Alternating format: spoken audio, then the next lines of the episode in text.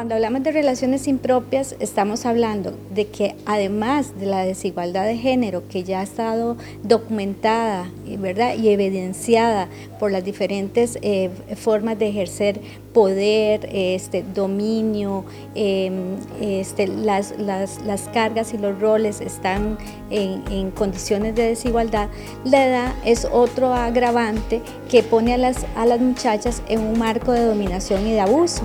¿Verdad? que las pone en riesgo para poder definir la protección eh, de su vida sexual, de sus prácticas sexuales, para este, tener el control de sus cuerpos, para ejercer la, agencia de sus eh, derechos sexuales y reproductivos. Digamos, yo le he dicho como a mis amigas y que ellas hablan así, con muchachillos o eso, yo dije como, o sea, eso en el taller que yo llevé no se puede según la ley y todo porque di, se supone que la persona mayor no debería estar con usted porque muchas veces este, las personas tienden como a aprovecharse, digamos, porque a veces las familias se aprovechan por situaciones económicas que digamos ya los señores son de una edad mucho más grande o que son muy controladores y todo eso hacia la mujer. Estas relaciones son efectivamente eh, culturalmente aceptadas, normalizadas en muchas regiones que se han dado a través del tiempo, pero no por eso están bien, ¿no? La idea es justamente, y es la parte más desafiante, cambiar la cultura, ¿no? Poner en primer lugar los derechos de la niña y del adolescente, saber muy bien el impacto que produce una relación de este tipo y una consecuencia que es muy común, que es el embarazo, ¿no? Entonces, una relación que está basada en la desigualdad, que, está, eh, que es, muchas veces genera violencia y es producto de la violencia, y que más de la mitad de estas relaciones generan un embarazo.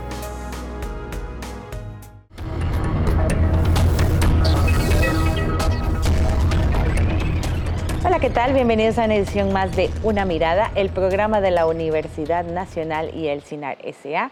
Mi nombre es Maribel Quiroz Jara y hoy vamos a hablar sobre relaciones impropias.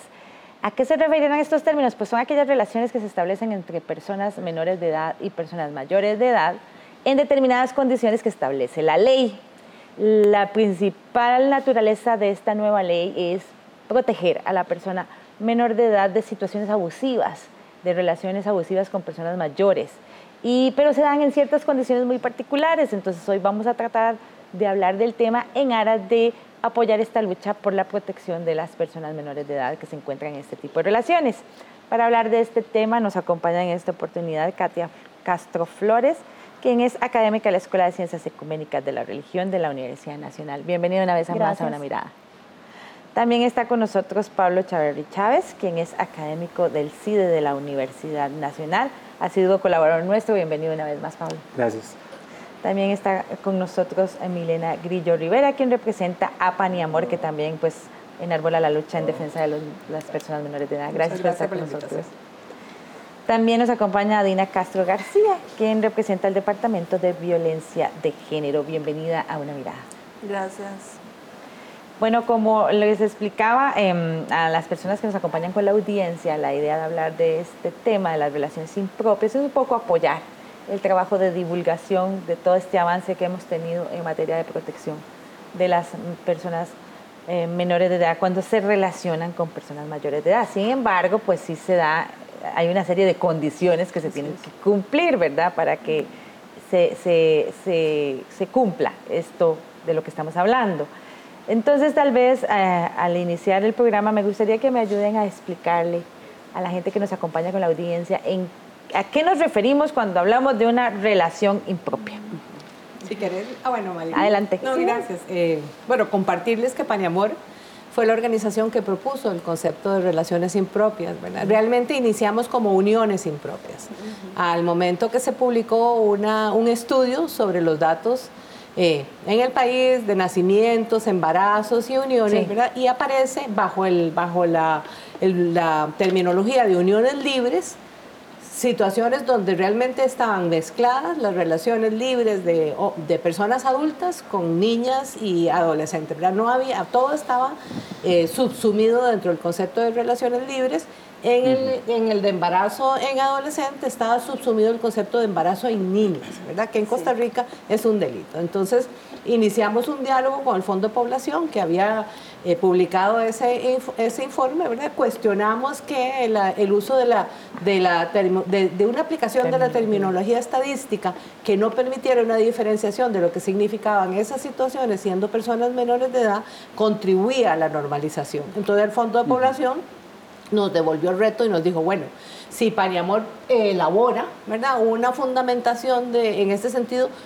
nosotros volvemos a publicar el informe. Entonces, efectivamente, elaboramos porque no se debía hablar en ese momento ya más de uniones libres en tratándose de niñas y adolescentes, sino que debería hablarse de uniones impropias, porque eran impropias, ¿verdad? Elaboramos que no debería hablarse de, solo de embarazo de adolescentes, si había niñas, que había que hablar de niñas madres, ¿verdad? Y adolescentes embarazadas.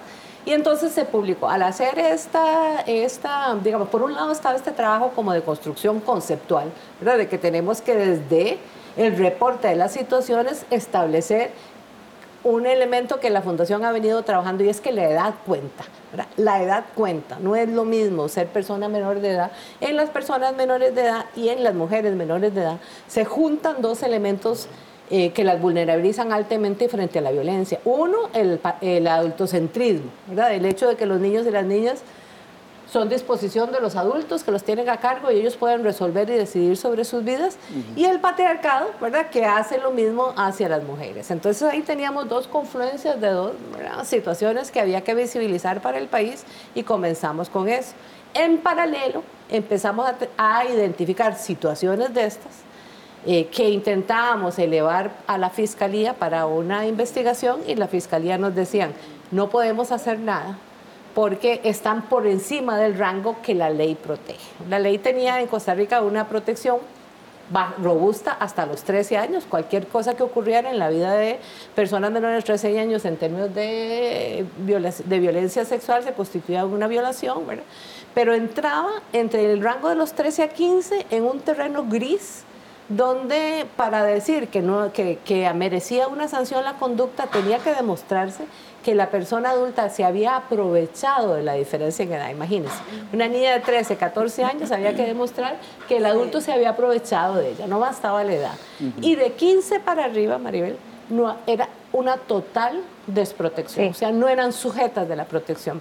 Entonces de ahí sale la propuesta de que conformemos ya trabajando con todo, con la gente, con el INAMU, con la Asamblea Legislativa, con las universidades, que elaboremos una, una, una ley, un texto de ley que, que, elaboramos nosotros para llevar a la Asamblea Legislativa la propuesta de reforma al Código Penal en básicamente en tres elementos. Uno, la edad de matrimonio. ¿verdad? Porque las familias nos decían, si se puede casar, ¿por qué no se va a poder juntar?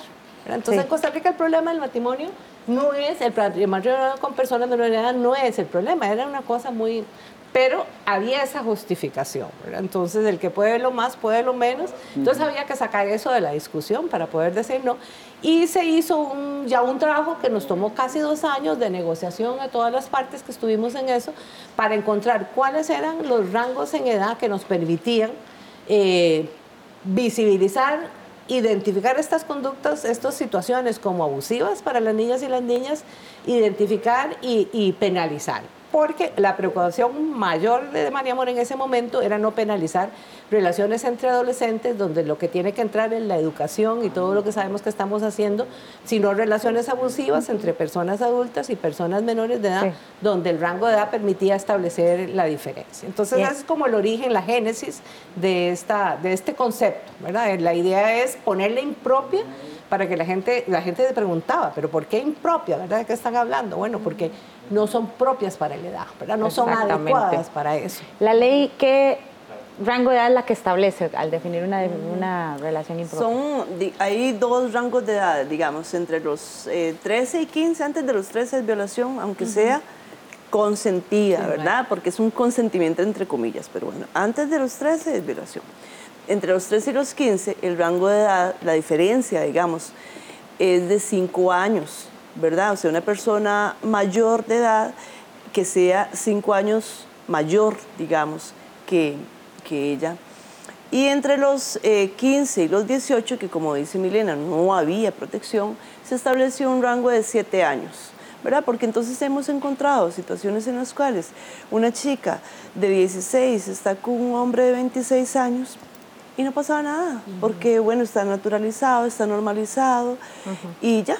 Y hay en esa diferencia de edad un, ejercicio, digamos, de, por, la, por la propia desigualdad que se establece por estos dos sistemas de dominación, tanto del adultocentrismo como el patriarcado, una desigualdad establecida tan tan fuerte y tan invisibilizada que deja en total desprotección a esta niña, que de una situación en la cual ella empieza una relación consentida, porque estamos hablando aquí y tenemos que aclarar siempre, y, ¿verdad? Eh, que se trata de situaciones en las cuales hay un consentimiento, es decir, estas chicas no, no son relaciones abusivas porque esas se regulan de otra forma, ¿verdad? abusivas en el sentido de contra su voluntad, esas se regulan de otra forma.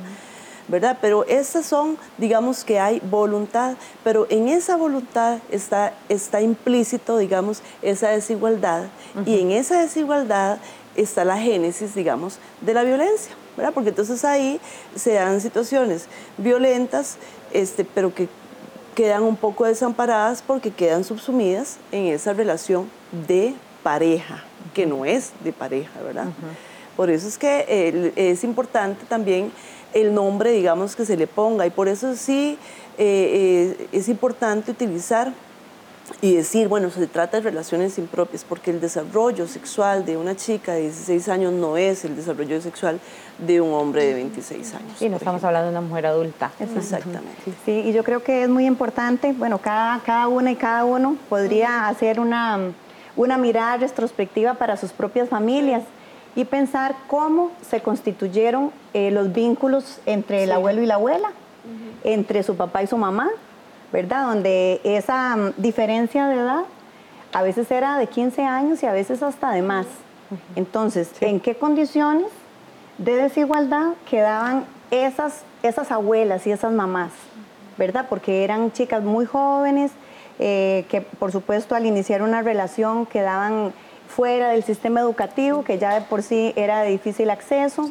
Eh, empezaban con la maternidad, eh, de, también desde muy tempranas edades, eh, trayendo un montón de dificultades a su desarrollo psicológico, físico.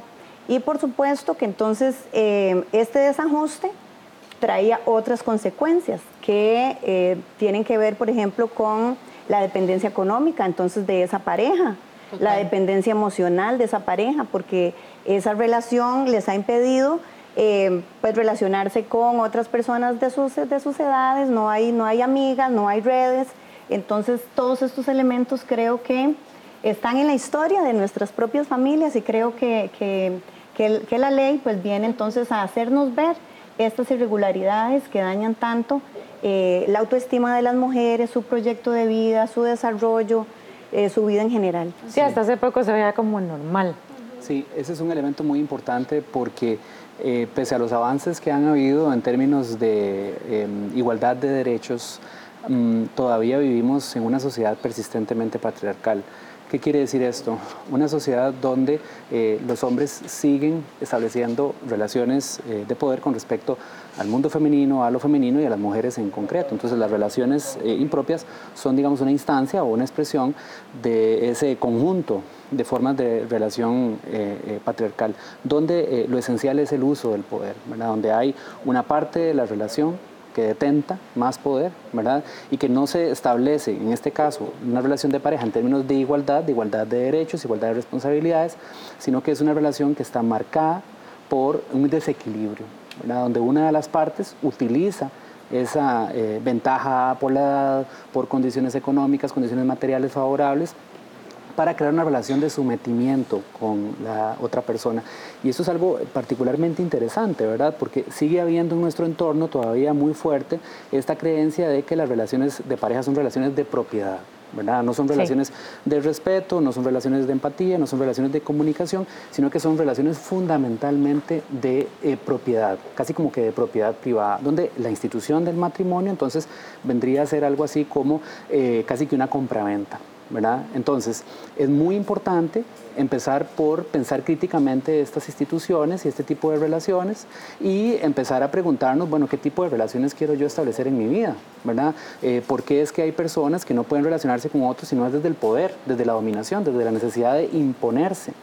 Y creo que en ese sentido el papel de la educación es muy, muy importante para eh, eh, habilitarnos, para facilitar ¿verdad? la creación de relaciones eh, más igualitarias, porque aunque las relaciones impropias también pueden darse, digamos, de una mujer mayor hacia un hombre menor, en la mayoría de los casos, en la amplia mayoría de los casos, es al contrario, haciendo esto expresión de una sociedad fundamentalmente y persistentemente patriarcal. Sí, por eso es importante que aprendamos a reconocer este tipo de de relaciones, que es de lo que vamos a hablar en el siguiente bloque, porque ahorita vamos a una pausa, quédese con una mirada que ya volvemos.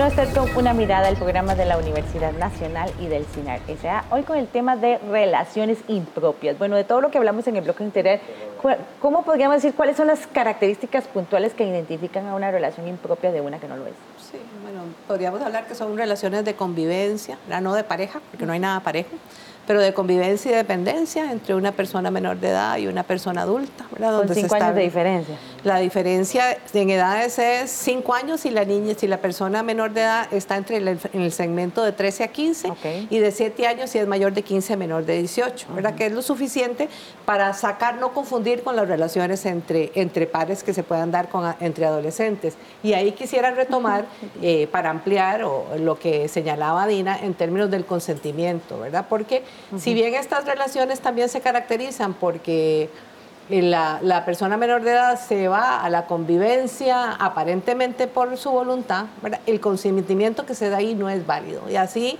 lo ratificó la sala constitucional en un pronunciamiento que hizo cuando presentamos nosotros la ley.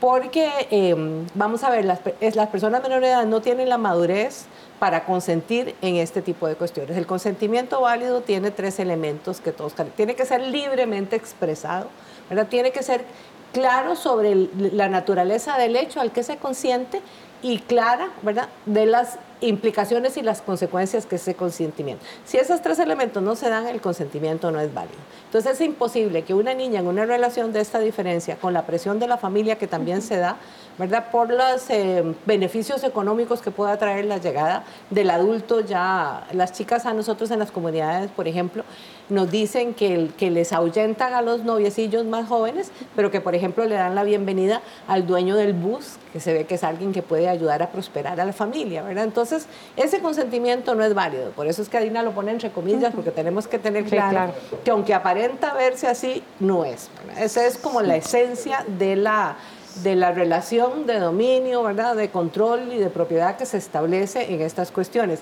El desafío que nosotros tenemos, Maribel, ahora como país, es que una vez que hemos legislado, ¿verdad? con gran cuidado, y hemos legislado a partir de situaciones concretas, reales, ¿verdad? Que nos, que nos llegaron a todas las instituciones que iniciamos con este movimiento y que no podíamos entrar a resolver porque la ley existente tenía unos vacíos que no nos permitía actuar. A mí cuando la fiscal en ese momento de violencia de género, Eugenia Salazar, en una situación que tuvimos con una niña que se llama Amelia, me dijo, Milena, no hay nada que legalmente podamos hacer. Yo le dije, bueno, Eugenia, entonces tenemos que cambiar la ley, porque no puede ser que la fiscalía, la sociedad y la institucionalidad no pueda rescatar a una niña en una relación una niña de, de 13 años en una, ¿verdad? en una situación de convivencia con un hombre de 30 años. Esta convivencia se da tanto si la niña o el muchacho siguen viviendo en su casa como si se va a vivir con la otra persona, ¿verdad? es independiente, no es como que tienen que vivir juntos, también se puede dar teniendo domicilios separados. Sí. Un, Pero se tiene que demostrar que hay convivencia. Un elemento muy importante eh, que añade a esta idea de la desigualdad es que esto se da muchísimo más en aquellas personas que viven en condiciones de mayor vulnerabilidad. Paradójicamente, como ya lo decía doña Milena, estas relaciones muchas veces se asumen o, se les da la bienvenida en las familias porque está la creencia esta de que se le puede ayudar a la persona. Bueno, somos por nosotros, pero ella va a vivir en una mejor condición. Esto no es cierto, esto es muy importante desmitificarlo, porque eh, generalmente las relaciones impropias parten, en la mayoría de los casos, de relaciones de vulnerabilidad, es decir, de pobreza, de menor educación, y más bien en lugar de mejorar esto, más bien terminan empeorándolo. ¿Verdad? Este, si la chica estaba estudiando, es más probable que deje de estudiar, es. más probable que se aísle de su grupo de pares, ¿verdad? Entonces, en lugar de progresar, como podrían creerlo algunas familias, más bien se le trunca su desarrollo y se le somete de manera muy temprana a unas condiciones de vida para las cuales no está preparada, ¿verdad? Afectando su desarrollo psicológico, su desarrollo afectivo, su desarrollo sexual. Y si a esto se añade una maternidad temprana, pues entonces se terminan de complicar las circunstancias para esta madre adolescente y para esa criatura que van a ser en un entorno inapropiado. A esto que usted menciona, sumamos el agravante de que ahora se está poniendo como de moda entre las muchachas y los muchachos buscar relaciones con personas mucho mayores por tener un beneficio económico, pero no necesariamente porque haya una relación de pobreza por medio, ¿me explico? o sea, tener a un sugar daddy, así le llaman las muchachas, que me, me, me lleve en carro, que me lleve a pasear, que me dé plata y todo, y no necesariamente porque yo sea pobre, porque también se da en otros estratos sociales. Y los muchachos también lo buscan, buscan mujeres mayores que les den la vida que ellos creen que se merecen, sin tomar en cuenta, ¿verdad? El perjuicio que estas, este, o sea, lo que estas relaciones puedan llegar a tener. claro, y que pueden llegar hasta la muerte. Yo quisiera traer el caso de Crisley Martínez Rodríguez, que fue asesinada el 29 de octubre del 2017, eh, a manos de su compañero de 56 años, el jefe de la Policía de Tránsito en San Carlos. Entonces yo creo que tenemos que ser enfáticos en decir, estas situaciones pueden llegar ahí, quitarle esa parte romántica. sí. De que me cuida, de que me lleva, de que me chinea. No, estas relaciones, por ejemplo, en el caso de esta mujer de 19 años, él la tenía aislada. Le revisaba el teléfono porque le decía, yo te lo compré, entonces me lo das porque Pero yo además comenzó de 14 años o 15 años con Entonces esta parte eh, hay que desmitificarla y ver toda la crudeza, ¿verdad? De lo que, de lo que representa el control de una persona, en este caso, digamos, eran 19 años de la mujer con 56 años del hombre. Em, y pensar, ¿verdad? Que entonces estas, las mismas canciones, ahora estábamos conversando previamente, ¿verdad? En muchas canciones que están en la actualidad, que, que, se cantan y que se bailan y que de alguna manera promueven eh, idealmente este tipo de relaciones, pero ¿dónde queda mi independencia? ¿Dónde queda mi proyecto personal de vida? Y lo otro, sí, y lo otro es devolverle a la persona adulta la responsabilidad que tiene. Porque si una persona menor, una chica, un chico, busca una relación con una persona adulta, es la persona adulta la, que, tiene una responsabilidad que se va a penalizar. Esa es la persona Y es importante porque también no podemos depositar en esos chicos y chicas eh, la responsabilidad de, este, de llevar el cuidado de su vida, porque si, estamos diciendo que todavía no tienen capacidad, digamos, eh, de, decisión, una capacidad jurídica para decir, ¿verdad? Para consentir y esto, pues igual este, tenemos que buscar la protección y eso, por eso es que la ley, este, el Estado responde con una legislación. Y en eso el tema, el tema de la capacitación es muy importante, por eso una, una, mirada, vamos a compartir el testimonio de Daniela Chávez, ella cursa un décimo año, precisamente esto que estábamos conversando, ¿verdad? De que aunque ellos no tengan esa capacidad de tomar la decisión en que conozcan las situaciones y tengan la orientación adecuada, es muy importante. Daniela Chávez compartió su testimonio con una mirada. Ella estudia un décimo año en el Conservatorio Castela y ha participado en varios talleres de capacitación y concientización sobre este tema. Y dice que ella sí tiene muy claro que estas relaciones son negativas, eh, pero también que no necesariamente sus amistades lo, tienen así de claro.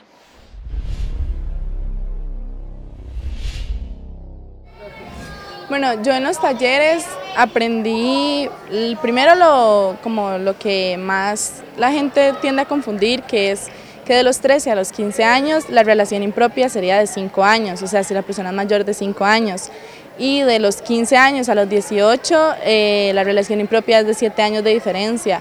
Entonces, eso es como que ya hace como que la gente, digamos, yo le he dicho como a mis amigas y que ellas hablan así, con muchachillos o eso, Yo dije como, o sea, eso en el taller que yo llevé no se puede según la ley y todo porque di, se supone que la persona mayor no debería estar con usted porque muchas veces este, las personas tienden como a aprovecharse, digamos, porque a veces las familias se aprovechan por situaciones económicas que digamos ya los señores son de una edad mucho más grande o que son muy controladores y todo eso hacia la mujer. Bueno, hay una que digamos el, el noviecillo se podría decir, este sí es como muy, muy controlador y yo he tratado de ayudarla y todo, pero siento como que no es fácil. Yo siento que un hombre tan grande no puede estar con alguien de 17 años porque di, la madurez no es la misma. Y él obviamente va a ser controlador porque di, se está metiendo con una chiquita a la par de él, entonces dice que no le gustan ciertas actitudes y di, entonces que se busque a alguien de su edad porque, este, o sea, la diferencia de edad es mucha y a veces siento que solo es para aprovecharse. La verdad no sé si los papás saben, pero digamos, en otro caso que sí conocía, la mamá le parecía súper bien porque di, él el señor o el muchacho le, le, pasaba dando plata, la pasaba llevando al colegio, la traía, les daba teléfonos nuevos, entonces es como solo aprovecharse, pero él en realidad le está haciendo el daño a ella y se está aprovechando de ella.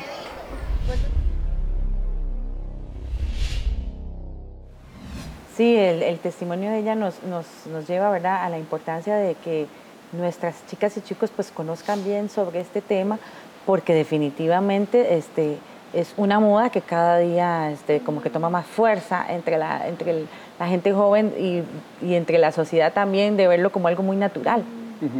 Un elemento que hablábamos era eh, la cuestión de las necesidades afectivas, de por qué una persona se vincula desde este, una relación de dominación, desde una relación de sujeción, desde una, desde una relación de control, ¿verdad?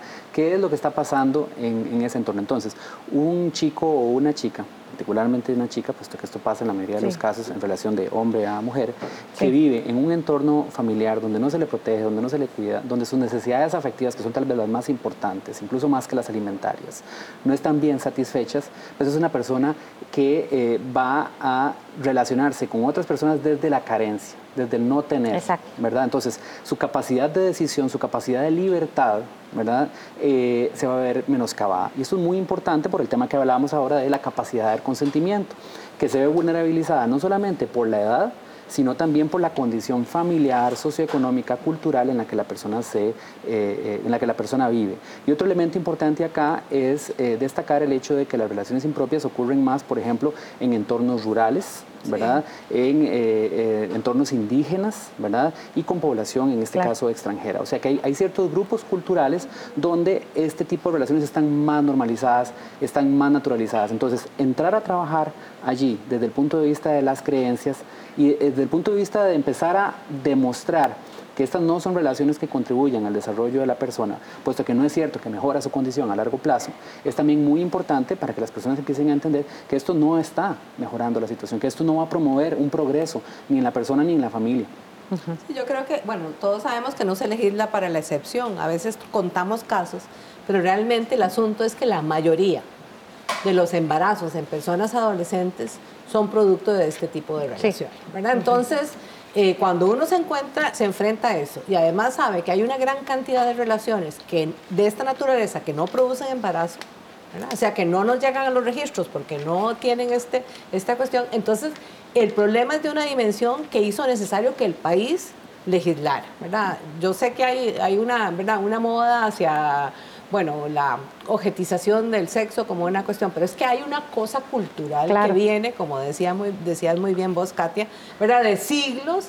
Eh, a nosotros, por ejemplo, nos cuesta que las familias enganchen, porque la, abuela, la bisabuela, todas pasaron por una cuestión así, entonces lo ven, ¿verdad? Absolutamente muy regular, entonces yo, muy, muy natural, y el asunto es con el Hospital de las Mujeres, ¿verdad? Que estamos iniciando un programa grande de tres años para desarrollar un modelo que esperamos llamar Amelia, en nombre de esa niña que no pudimos rescatar, ¿verdad? Pero un modelo de atención de calidad y calidez para, desde la salud de este problema.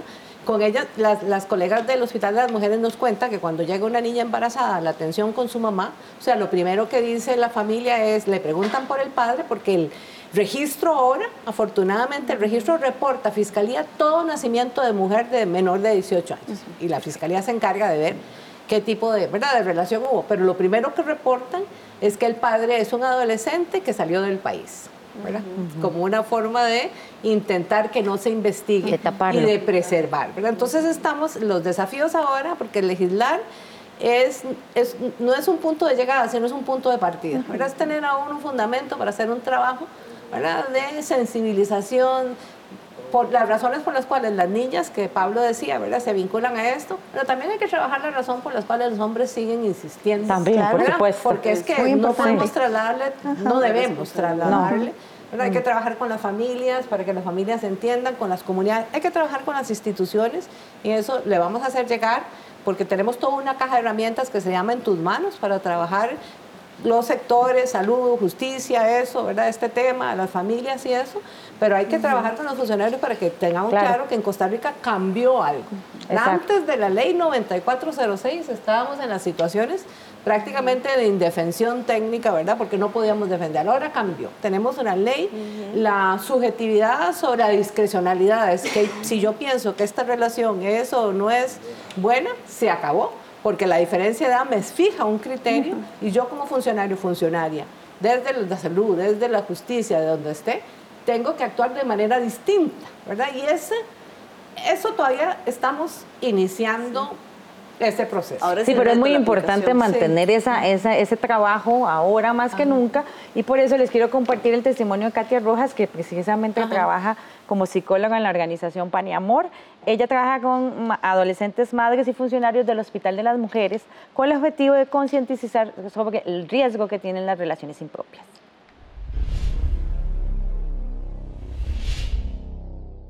Bueno, nuestro equipo trabaja con el proyecto Niñas y Adolescentes Embarazadas, Madres, en el Hospital de las Mujeres. Es una hoja de ruta para su atención en los servicios eh, con un enfoque de derechos humanos y de perspectiva de género. Nosotras, eh, dentro de las actividades del proyecto, queremos sensibilizar y capacitar a funcionarios de la salud y a las adolescentes y sus comunidades sobre eh, las consecuencias de las relaciones impropias en el embarazo adolescente. Estas eh, es, es, una causa subyacente del embarazo adolescente. Entendemos que la encuesta eh, nacional de sexualidad del 2016 reveló que niñas o adolescentes de 15 años que iniciaron eh, sus, primeras relaciones sexuales lo hicieron con un adulto de 5 años o más de edad. El 43% de, de, las niñas habían iniciado sus relaciones sexuales con adultos. Esto eh, nos hace pensar que debemos eh, romper con el mito de que, los, de que las adolescentes tienen sus embarazos con sus pares. Más bien estamos hablando de eh, relaciones de desigualdad tanto por género como por edad.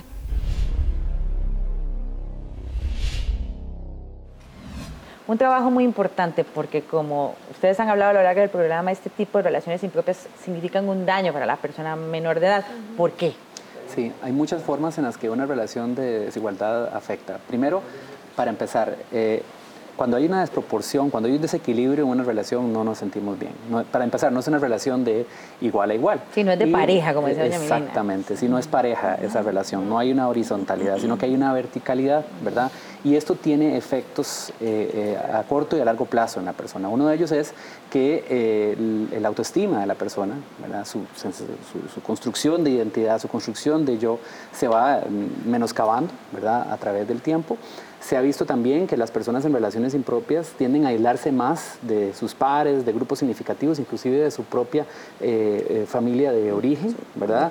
Eh, generalmente el hombre que ejerce esa relación de poder también tiende a controlar y a establecer una relación de, de propiedad, ¿verdad? Esta frase de tú eres mía es este, una relación, es algo que, que, suele darse mucho, ¿verdad? Por ejemplo, cuando vemos estos casos terribles de femicidio, vemos que casi siempre están mediados por una eh, relación que se entiende en términos de posesión, ¿verdad? De que la persona cree tener un control absoluto sobre su pareja y en el momento en que esa persona hace algo que a esta persona no le parece, entonces se cree con el derecho de controlar el cuerpo, la vida, hasta el pensamiento ¿verdad? de esa persona eh, eh, en términos absolutos, incluso al punto de poder disponer hasta de la vida de esa persona. Y además de esto se ha visto que también tienden, en la mayoría de los casos, a dejar de estudiar. ¿verdad? Y esto obviamente también trunca su desarrollo a largo plazo. Y la maternidad temprana. Y en el caso de las mujeres, exactamente, ¿verdad? Los embarazos a edades tempranas, que eh, pues se va a sumar en que si estaba estudiando, si el compañero, digamos, está accediendo a que siga con los estudios, pues efectivamente eso va a interrumpir. Y si viene otro embarazo que posiblemente suceda, o eh, la falta de, de, empoderamiento, por ejemplo, para negociar en la relación sexual, el uso del condón, entonces si es un hombre mayor que ya ha tenido más parejas, pues posiblemente vamos a tener mujeres muy jóvenes con infecciones de transmisión sexual, entre otras cosas. Sí, bueno, y eh, efectivamente el, sistema mismo a veces, al no hacer diferencia en, las oportunidades que brinda a las jóvenes eh, que se encuentran en una relación de ese tipo, termina por expulsarlas. Entonces es una, una, una dice, bueno, hay una deserción, sí y no porque es una deserción, porque bueno, porque no hay oportunidad, porque, porque se, les trata igual que a las que no están en esa condición. Y entonces el, Estado todavía tiene muchos retos. Como decía Milena, esto es apenas eh, la ley, digamos, es como la base, es como la plataforma, es el punto de partida. Pero los retos tienen que ver ahora con la aplicación por parte de funcionarios y funcionarias públicas, ¿verdad? En términos de la denuncia, pero también en términos de generar oportunidades que permitan eh, a las chicas que están en este tipo de relaciones, pues incluso, ¿verdad? Dar un salto y salir de esa, de esa relación, ¿verdad? Doña Milena, usted mencionó algo muy importante hace un ratito y no lo quiero dejar pasar. ¿Por qué los hombres buscan relaciones con mujeres, muchachas tan jovencitas? Nosotros tenemos una iniciativa hermosa con el INAMO ahora y con el Ministerio de Educación Pública. Estamos iniciando este año un programa de, para trabajar en primera infancia eh, la construcción del principio de igualdad niño-niña, desde, desde chiquititos. Porque fíjense que nosotros tenemos, María Amor tiene trabajando en el tema de la, ¿verdad? de la violencia hacia las adolescentes mucho tiempo. Y Todo el tiempo que yo tengo ese periodista. Imagínense. porque siempre decía apoyado a ustedes con este Iniciamos con un programa que se llamaba Solo para Chicas, ¿verdad? Que era iniciar un proceso de acercamiento, de atención diferenciada, a ver todas estas cosas que Pablo señalaba, cómo las podíamos retrabajar con ellas, ¿verdad? Y en las comunidades nos empezaron a preguntar cuándo habríamos solo para chicos. ¿verdad? Era muy interesante el asunto. Yo tuve en ese momento la oportunidad de estar en un evento internacional con especialistas de que trabajaban este tema. Y entonces, en un café, le comenté, le consulté a la experta que estaba disertando ahí, ¿verdad? Esta, porque me quedé con la duda. Y entonces me dice, vea, me parece maravilloso lo que ustedes están haciendo con Solo para Chicas, que iniciaba a 13 años con las niñas y eso. Pero vean, el día que vayan a iniciar algo con, con, lo masculino, tiene que ser antes de los cinco años, me dijo. Ve usted, tiene que ser antes de los cinco años, porque ya a los cinco años se han instaurado los mandatos del patriarcado. Y por supuesto que se pueden lograr cosas, pero a mucho mayor costo. Entonces, y yo, nosotros nos quedamos con esa idea y cuando el INAMO se nos acercó, que en su convenio con, el con el Ministerio de Educación Pública se planteaba eso y ya hemos iniciado un trabajo de, transversar el principio de igualdad, niño-niña, específicamente eso, en todo, digamos, el currículum de primera infancia y es una expectativa de ir cambiando hacia allá. Hay, hay cosas que lo dejan a uno marcado, Maribel, y es que estando en una sesión de trabajo en Atillo, porque los barrios del sur lo encontramos muchísimo, está en lo rural, pero en los barrios del sur es algo, este, a las 4 de la tarde una de las niñas que teníamos en el grupo se paró y dice, ya yo me tengo que ir porque es que al señor con el que yo vivo no le gusta que llegue tarde. Al señor con el que yo vivo no le gusta que llegue tarde. Y eso, esa, esa frase para mí se revela lo que Pablo estaba hablando, ¿verdad? Ese, ese, ese control, ese dominio, esa propiedad, ¿verdad? Que yo tengo que estar donde él me dice. Quiero, quiero profundizar más sobre este tema, pero ahorita tenemos que ir a una pausa, pero ya volvemos con este tema, quédese con una mirada, que ya volvemos con el tema de relaciones impropias.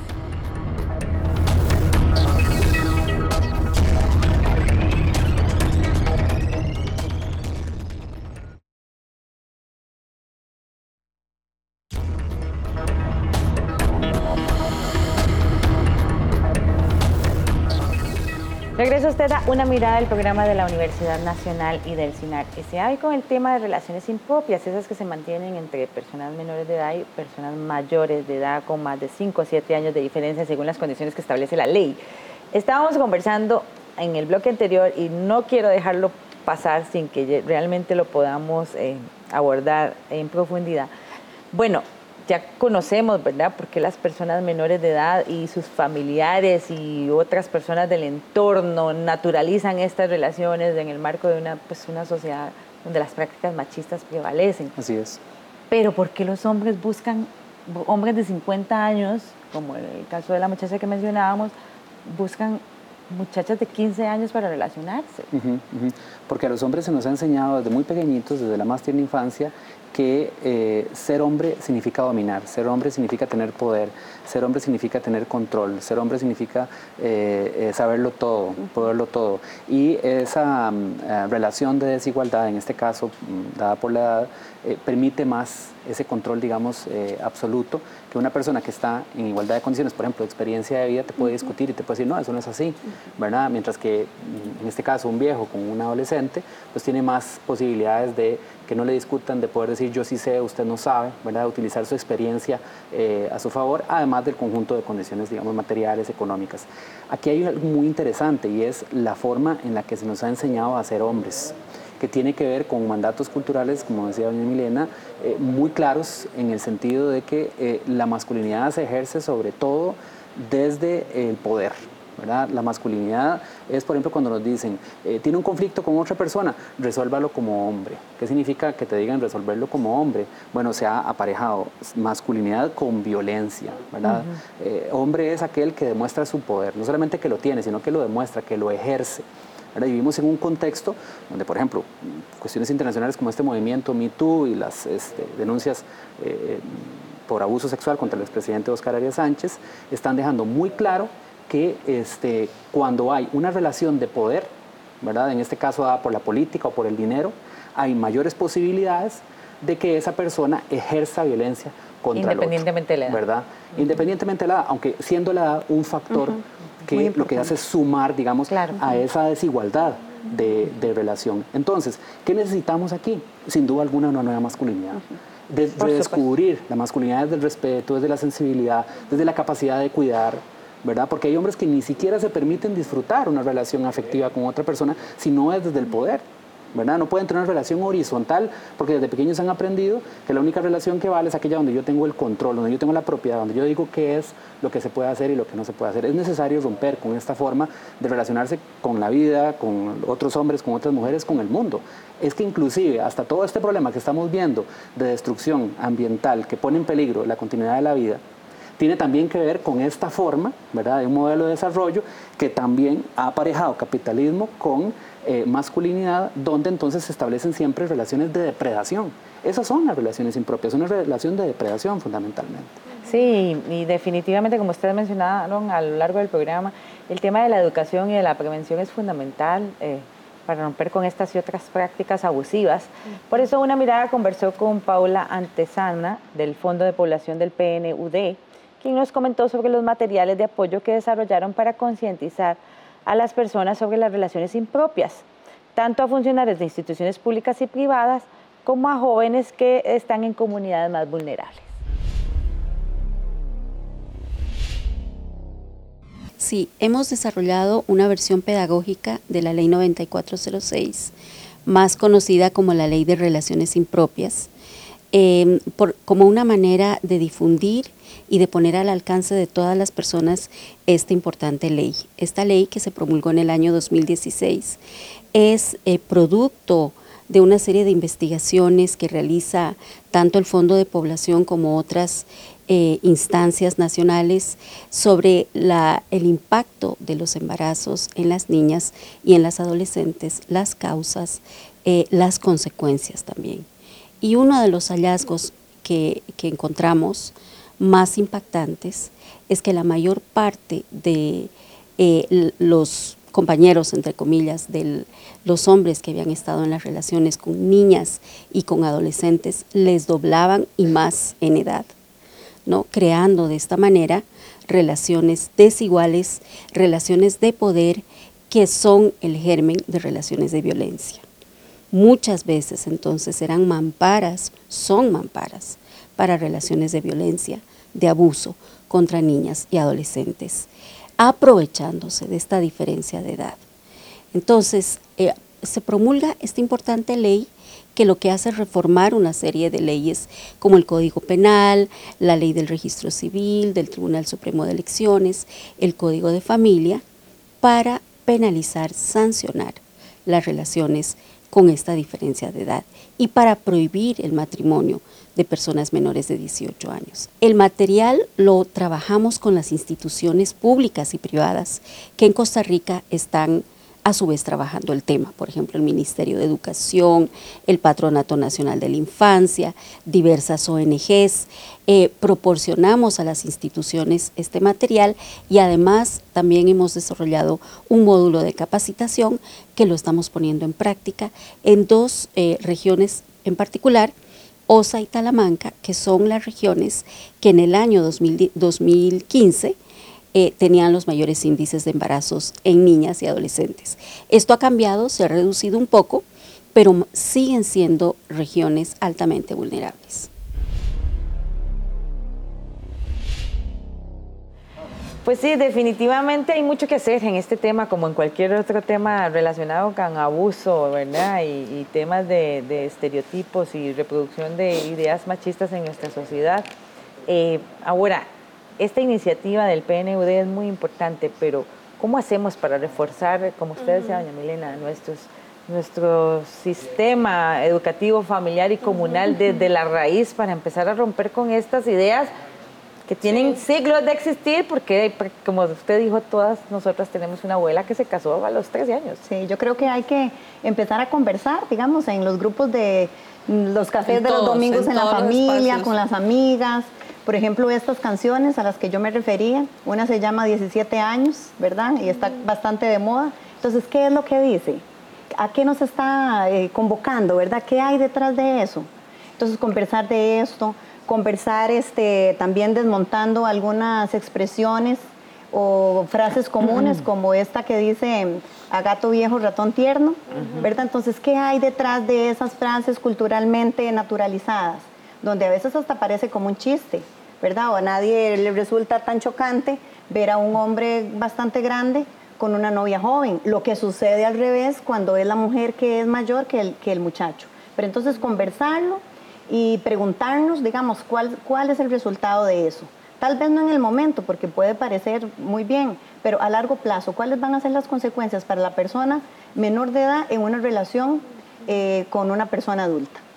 Sí, estamos centrados, bueno, el sector salud, porque esa es la primera puerta, ¿verdad?, del recibo de identificación, pero ahora la primera semana de marzo eh, nos ha invitado la Fiscalía y vamos a iniciar un proceso con todas las fiscalías del país para que, porque necesitamos cerrar la impunidad, ¿verdad? Realmente siguen llegando situaciones de denuncia y, y rebotan, rebotan porque todavía hay una gran carga, es una gran carga realmente de, de, lo que has, de cómo se ha tramitado estos asuntos, ¿verdad? Anteriormente hay un área de salud eh, que nos comentó, por ejemplo, que ellos en el, en el año que lleva la ley, la ley tiene un poco más de un año ya, eh, de, aprobada, han identificado 200 casos, los han elevado y de los 200 casos, solo dos habían sido procesados para arriba, ¿verdad? Porque los demás parecían desde la mirada de, ¿verdad? de los operadores de justicia que no, ¿verdad? Y entonces, ¿verdad? entonces hay que, ¿verdad? Hay que zarandear eso en términos de que Vamos a ver, educación tiene que hacer lo que a educación le compete, salud tiene que hacer lo que a salud le compete, justicia tiene que hacer, ¿verdad? Y nosotros como sociedad civil y las instituciones tenemos que hacer lo que compete. Las universidades tienen que seguir ayudándonos con mayor ¿verdad? investigación, con mayor documentación, con mayor conocimiento para seguir avanzando en esto, porque es un, es un trabajo contracultura, Maribel. No, solo, no solo el machismo, sino el adultocentrismo. Yo quiero hacer eso, ¿verdad? Porque estamos hablando de niñas y adolescentes, ¿verdad? Donde se juntan esos dos sistemas de, de dominación, ¿verdad? Y producen esto, que no es, digamos, las otras formas de abuso, como decía Dina, que tienen que ya están legisladas, ¿verdad? Como lo que ocurre en, incesto, como lo que ocurre en agresión, abuso, acoso. No, es, estamos hablando de esta forma eh, instaurada en la cultura costarricense, tolerada, eh, encubierta. Eh, que tenemos que desarmar. Tan arraigada. Y es que toda norma tiene un componente cultural. Es decir, porque las personas somos las que conocemos la norma, las que la tenemos que aplicar, ¿verdad? Y entonces eso tiene que ver con lo que decía ahora Katia, ¿verdad? Todas tenemos una abuela, entonces si yo me pongo a pensar como operadora del derecho, ah, es que, pero no, mi, bisabuela se casó con tal y ahí, de ahí vengo yo, y entonces no, porque esta chiquita se lleva bien, es decir, por ahí no va. ¿Verdad? Entonces tenemos que empezar por hacer esa revisión también y por eso es importante el trabajo que podamos hacer, como este que, que está planteando Paniamor con la Fiscalía, con funcionarios y funcionarias que tienen que, eh, que estar en primer contacto con la norma para su aplicación, ¿verdad? Algo muy importante, me parece, es el rol de las universidades, que tienen una situación ventajosa sobre todo para hacer investigación. En Costa Rica se evalúa muy, muy, muy poquito lo que se hace y eso significa que muchas de las intervenciones no se conoce su resultado o bien se reportan desde el punto de vista, digamos, de las acciones realizadas. Pero, digamos, yo puedo hacer toda una campaña o puedo hacer programas educativos o de sensibilización y puedo reportar cuánto y qué fue lo que se hizo, pero eso no puede confundirse con el impacto social y con el cambio cultural, ¿verdad? Para poder asumir que esas intervenciones están generando cambios, deben evaluar y ahí me parece que es muy importante que eh, la academia, este, los ámbitos universitarios se integren más con las instituciones del Estado y de la sociedad civil que están interviniendo para que empecemos a utilizar muchísimo más el poder de la investigación, para ir monitoreando qué va pasando con los datos, por supuesto, pero también para que podamos saber cuáles son las políticas que mejor funcionan. Hay un enfoque muy prometedor que se está utilizando en este momento en muchos lugares, en Costa Rica todavía muy poquito, que se llama las políticas públicas basadas en evidencia. Esto significa que la toma de decisiones debe necesariamente sustentarse en investigación, algo que se hace todavía muy poco, insisto, en nuestro entorno. ¿Cuál es la ventaja de esto? Bueno, que yo puedo tomar decisiones con conciencia de si eh, funcionan o no funcionan. Algo parecido a lo que hace un buen médico que puede no solamente mm, diagnosticar una enfermedad, sino también pronosticar qué va a pasar dependiendo de la intervención que se haga. Lo mismo tiene que ocurrir cuando hablamos de relaciones impropias. No basta simplemente que enumeremos un conjunto de acciones, sino las evaluamos para saber cuál es su impacto real y si están incidiendo en hacer este cambio cultural. Antes de que el programa se termine, porque ya se nos acabó el tiempo, Adina, tal vez usted nos puede decir dónde puede la gente denunciar cuando tenga evidencia o sospecha de una relación impropia. En la Fiscalía, de lo, ¿verdad? El Ministerio Público, del lugar donde está conviviendo esa, esa muchacha con esa persona eh, adulta, ¿verdad? ¿Por qué? Porque en la materia penal el lugar donde se da el hecho es importante y es el lugar donde tenemos que hacer la denuncia. Y que, y que la gente pues busque toda la asesoría que corresponda, en los, como ustedes dicen, ¿verdad? En los centros de salud, en los centros educativos, en, el INAMU, en el Paniamor. O sea, hay múltiples lugares donde la gente puede acudir y buscar más información. Les agradezco mucho su participación en este tema y a ustedes por acompañarnos. Busquen más información sobre este y otros programas en www.una.ac.cr o en nuestros perfiles de Facebook, Twitter y YouTube e Instagram. Muchas gracias por estar con nosotros. Les esperamos la próxima semana con más aquí en Una Mirada. Hasta pronto.